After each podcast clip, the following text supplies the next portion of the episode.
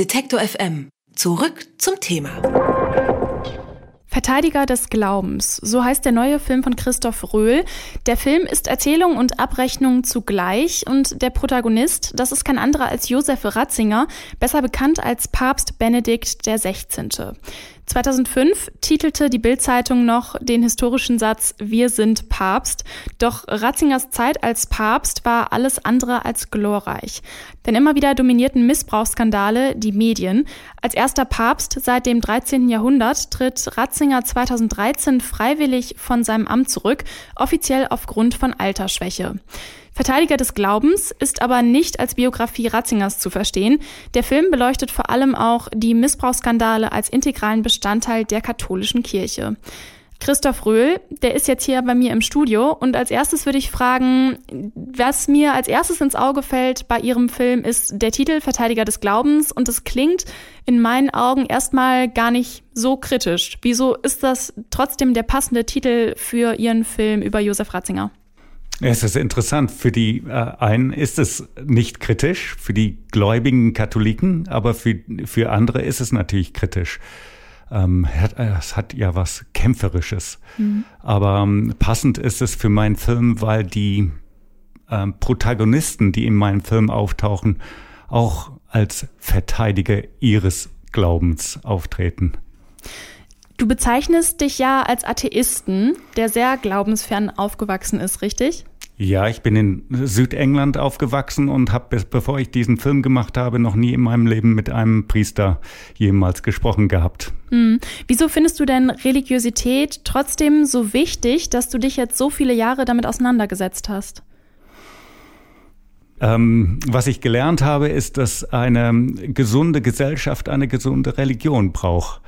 Also ich gehöre mhm. nicht zu denjenigen, die meinen, dass man Religion aus der Welt schaffen mussten. Ich glaube, das ist eine, ein ähm, äh, Bestandteil unserer Gesellschaft und ähm, deswegen ist es äh, wahnsinnig wichtig, darüber zu sprechen. Mhm. Und, und gerade über den Papst. Viele Leute haben ähm, keine kritische Fragen über ihn gestellt und das wollte ich korrigieren mit meinem Film. Ich hätte jetzt irgendwie eher gesagt, dass eine, ähm, eine gesunde Gesellschaft gerade keine Religion braucht. Interessant, dass Sie das so formulieren. Das dass du das so formulierst. das kann man aus der Welt nicht schaffen. Es gibt mhm. Leute, die ähm, glauben wollen und äh, das ist auch ihr gutes Recht. Mhm. Ähm, die, wo es anfängt gefährlich zu werden, ist, wenn es zu einer fundamentalen äh, Religion wird. Mhm. Nicht? Also da fang, fang, fängt es ja an, problematisch zu werden. Mhm. Ähm, die Problematiken in der katholischen Kirche, ähm, die besprichst du ja auch in deinem Film. Da geht's ja weit über den Protagonisten Josef Ratzinger hinaus. Wieso lassen sich an seinem Profil und an seiner Biografie die verschiedenen angesprochenen Probleme der Kirchen, also zum Beispiel Korruption oder auch vor allem Missbrauch, warum lassen sie sich an dieser Geschichte, an diesen Menschen so gut beleuchten?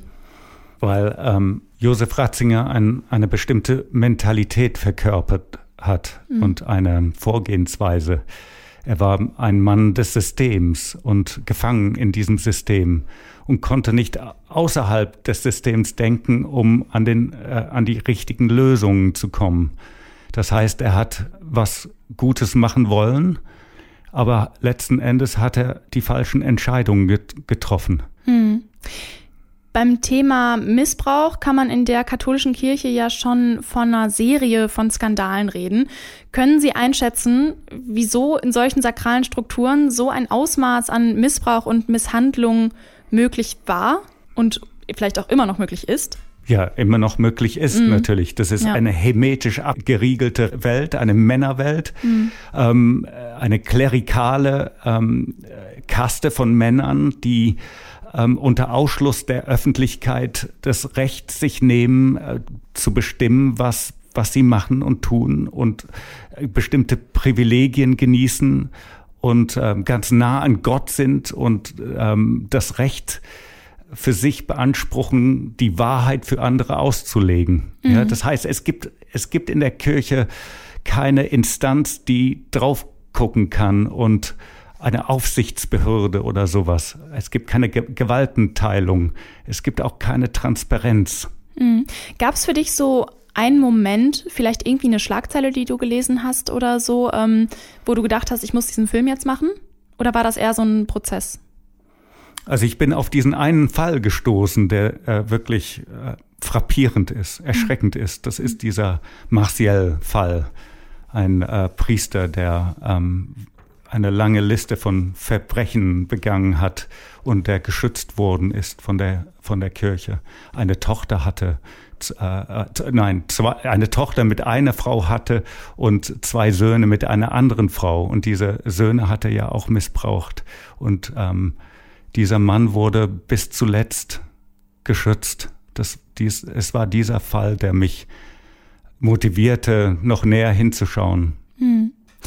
In Verteidiger des Glaubens kommen ja viele verschiedene Charaktere zu Wort, unter anderem auch, soweit ich weiß, eine vom, von Missbrauch betroffene Person.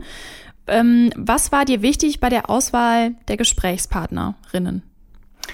Also zunächst mal, dass es alle Insider sind, also mhm. nicht wie ich, atheistisch, sondern ähm, Leute, die ihre Kirche lieben und von innen erzählen konnten und auch in diese Kirche gelitten haben.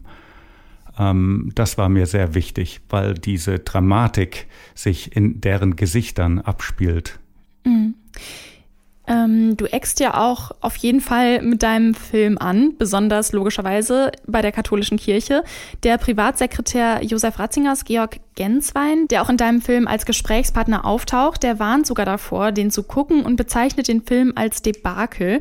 Und äh, die Deutsche Bischofskonferenz, die bemängelt, dass der Film ein verzerrtes und zu einseitiges Bild Ratzingers zeichnet und seine Aktionen gegen Missbrauch ähm, darin verschwiegen werden. Kannst du diese Kritik irgendwie nachvollziehen oder was, was entgegnest du da drauf? Also in keinster Weise. Mm, ja. ähm, also ich lehne das völlig ab. Und das bestätigen ja die vielen Kinobesucher, die bisher den Film gesehen haben, die ähm, zu 90 Prozent aus Katholiken bestehen. Die Kinosäle sind voll und es gibt ein großes Gesprächsbedarf. Und sie ähm, sagen mir äh, in den Diskussionen hinterher, wie ausgewogen dieser Film ist. Also ähm, diese Reaktion ist aber sehr interessant, weil da merkt man einfach, dass man, dass, ähm, dass man niemals eine kritische Frage der Kirche stellen darf. Es gibt ein Frageverbot. Hm.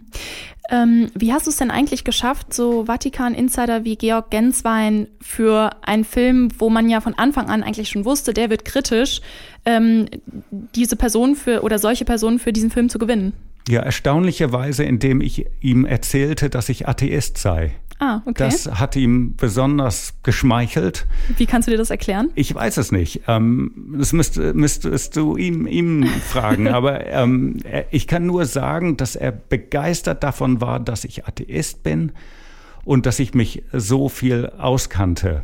Und er fühlte sich ähm, dadurch, glaube ich, geschmeichelt und er war ja total zufrieden mit seinem ähm, Interview mit mir. Mhm. Ich habe ihn tatsächlich im Apostolischen Palast zweieinhalb Stunden lang dreh, ähm, interviewen dürfen. Mhm. Im Vergleich zu Ratzinger gilt ja der aktuelle Papst Franziskus eher als Reformer und Erneuerer. Ähm, würdest du das erstmal so unterschreiben? Ja, ja, kirchenpolitisch schon. Ja. Mhm. Ähm, würde ein Film über ähm, Papst Franziskus ähnlich kritisch werden oder wie bewertest du seine Arbeit? Mm, es, äh, Franziskus ist für mich nicht so interessant wie Josef Ratzinger, Papst mhm. Benedikt. Papst Benedikt ist deswegen so interessant, weil er ja das Gute wollte und genau das Gegenteil bewirkt hat.